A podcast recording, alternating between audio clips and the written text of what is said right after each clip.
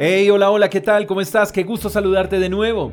En la segunda carta a los Corintios, versículo 5, verso 7, encontramos un pasaje bellísimo que dice, pues vivimos por lo que creemos y no por lo que vemos.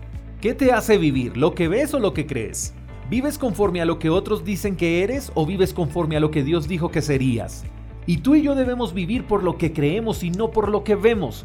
Los noticieros y las redes sociales nos comunican que el mundo está en crisis, pero la fe nos dice que estamos en Cristo. La sociedad nos dice que es imposible levantarnos en medio de un mundo lleno de inmoralidad.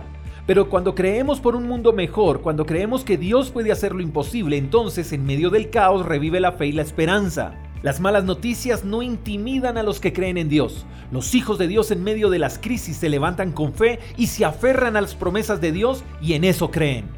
Así que no vivas por el caos que veas a tu alrededor, vive por lo que crees.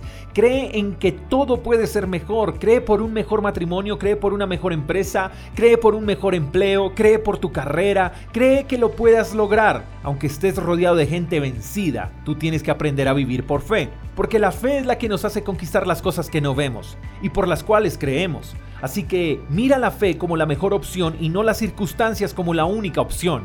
Es verdad, el mundo está en caos, en crisis y cada vez las oportunidades para salir adelante y surgir son pocas.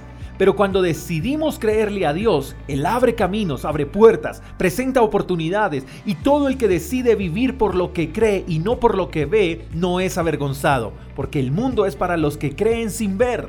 No esperes a que otros construyan un mundo donde tú puedas encajar. Aunque no lo puedas ver, cree en que tú puedes construir un mundo mejor, una mejor sociedad. Cree en que eres tú la respuesta para otros. Vive por fe, sueña, cree y hazlo. Porque solo los que viven por fe y no por vista son los que hacen realidad las cosas. Espero que tengas un día extraordinario. Te mando un fuerte abrazo. Hasta la próxima. Chao, chao.